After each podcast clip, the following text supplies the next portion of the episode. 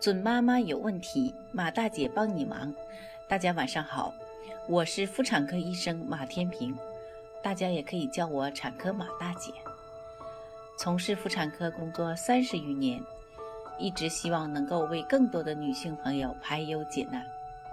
感谢大家对我一如既往的支持。怀胎十月，一朝分娩。那么，妈妈产后第一天不仅要关注宝宝，也要关注一下自身的情况呀。那么，自身需要注意哪些呢？今天，马大姐就和各位宝妈分享一下产后妈妈第一天的注意事项。一、注重产后第一餐。新妈妈分娩后，身体过度耗气失血，在这种情况下，很容易受到疾病侵袭。因此，依照个人体质。产后第一餐应该选择易消化、营养丰富的流质食物。等到第二天的时候，产妇经过了一天的休息，精力慢慢恢复，可以适当吃一些细软的食物，普通的饭菜也可以吃。二、观察阴道出血量。产后出血是产妇第一天最需要注意的问题，因此，不管再怎么虚弱，新妈妈都要留心观察自己的出血量。产妇呢，在分娩后两个小时内最容易发生产后出血，产后两小时出血四百毫升，二十四小时内出血五百毫升都可诊断为产后出血。产妇出血过多可导致休克、弥漫性血管内凝血，甚至是死亡。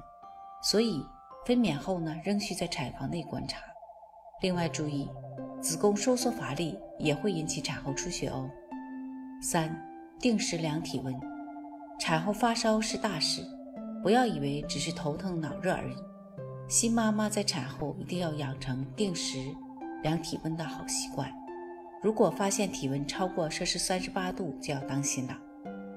产妇在刚生过孩子的二十四小时内，由于过度疲劳，可能会发烧到摄氏三十八度，但以后体温都应该恢复正常。如有发烧，必须查清原因，适当处置。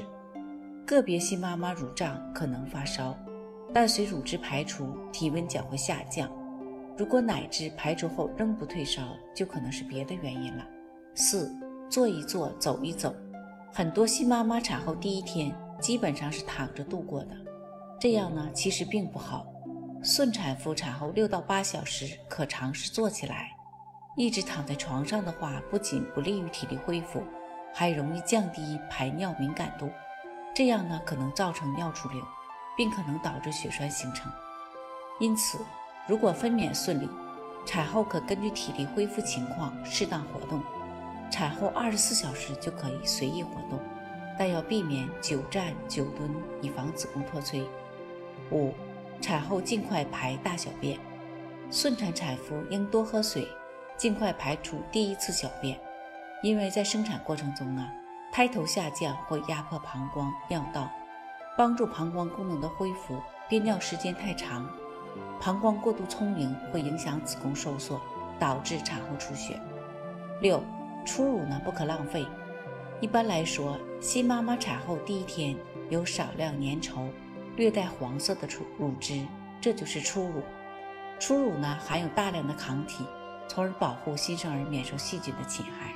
所以呢，应尽可能的给新生儿喂初乳，减少新生儿疾病的发生，这是所有奶粉无法替代的。哺乳可刺激大脑发出信号，增加乳汁的分泌，必须呢要尽早哺乳，形成神经反射，增加乳汁的分泌。新妈妈呢也可以多吃一些增加乳汁分泌的食物。七，产妇多汗应注意清洁，产后出汗多，睡眠和出醒时更多。有时呢，可浸湿内衣，这是正常生理现象，并非体虚表现。产妇呢，应勤换内衣、内裤和床单。居室呢，要通风。如果不让新鲜空气进入室内，产妇在空气污浊的室内呢，会增加呼吸道感染的机会。各位宝妈，想要了解更多孕育知识，敬请关注马大姐帮您忙。准妈妈有问题请找产科马大姐。那么今天的分享呢就到这里了。如果有孕育方面的问题呢可以加我的助理微信。妈咪助理。拼音呢就是 mamizhuli